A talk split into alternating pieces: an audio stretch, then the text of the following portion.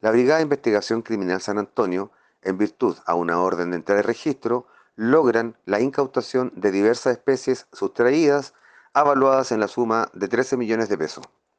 Las especies eran sustraídas desde contenedores mientras realizaban sus trayectos desde recintos portuarios hasta los clientes de destino final.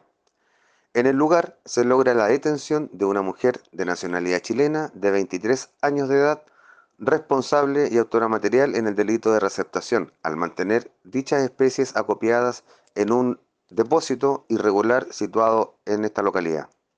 Los antecedentes fueron remitidos al Ministerio Público y la detenida fue puesta a disposición del Tribunal de Garantía de la ciudad de San Antonio.